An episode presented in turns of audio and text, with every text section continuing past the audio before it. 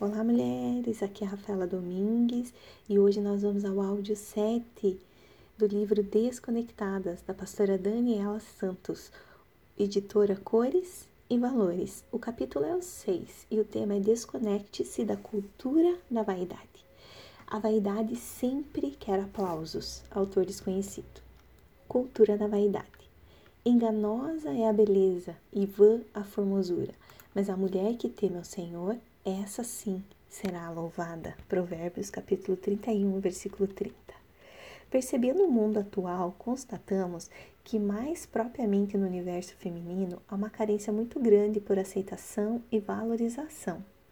E essas carências afetivas ou emocionais levam-nas muitas vezes a fazer uso de ferramentas carnais, sem pensar nas consequências e nos valores que regem a vida de uma mulher cristã.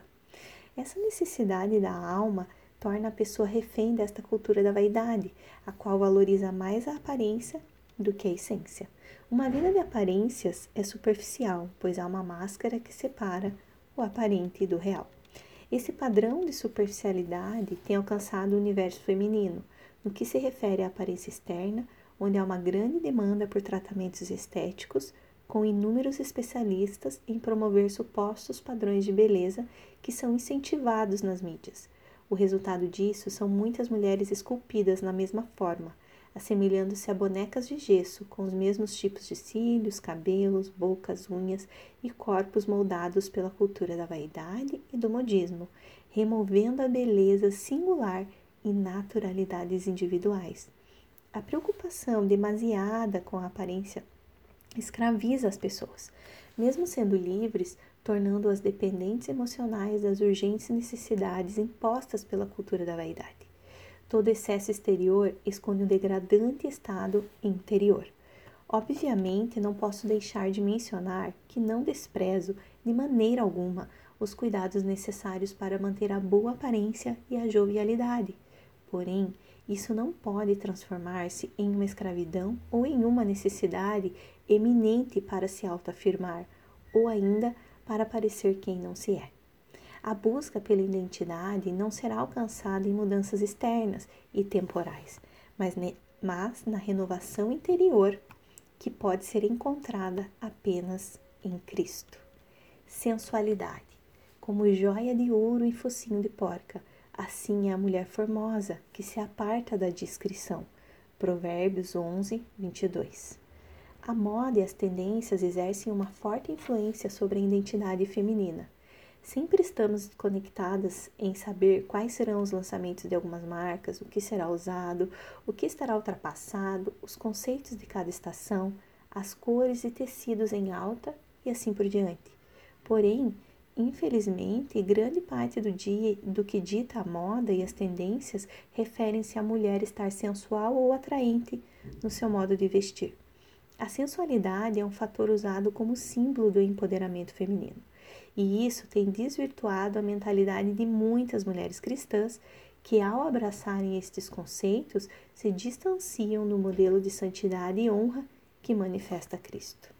Querida amiga, você sabe o que significa a palavra sensual?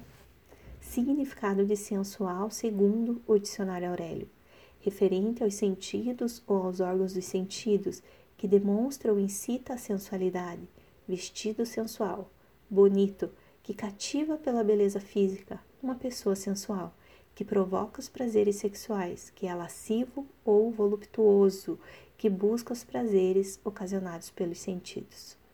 Percebendo o significado da palavra, já fica evidente que a sensualidade não pode fazer parte da vida de alguém que escolheu ser que escolheu ser parecida com Cristo no seu modo de viver e agir.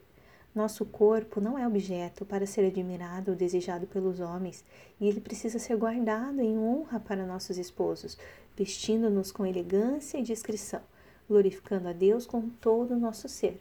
Quanto às solteiras e as que desejam permanecer assim, seus corpos devem ser guardados ao Senhor como noiva de Cristo.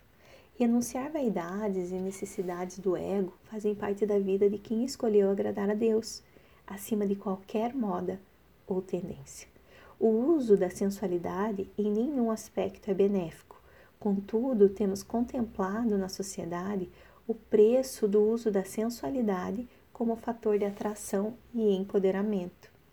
Esta arma, tão usada pelas mulheres, tem sido um verdadeiro tiro no pé, já que, na maioria dos casos, as mulheres é que são mais prejudicadas nesses relacionamentos carnais, totalmente firmados em sexo, na atração, gerando uma grande incidência de gravidez indesejada e famílias disfuncionais, já que o homem, nestes casos, acaba vendo-a como um simples objeto que pode ser destacado, descartado após seu uso.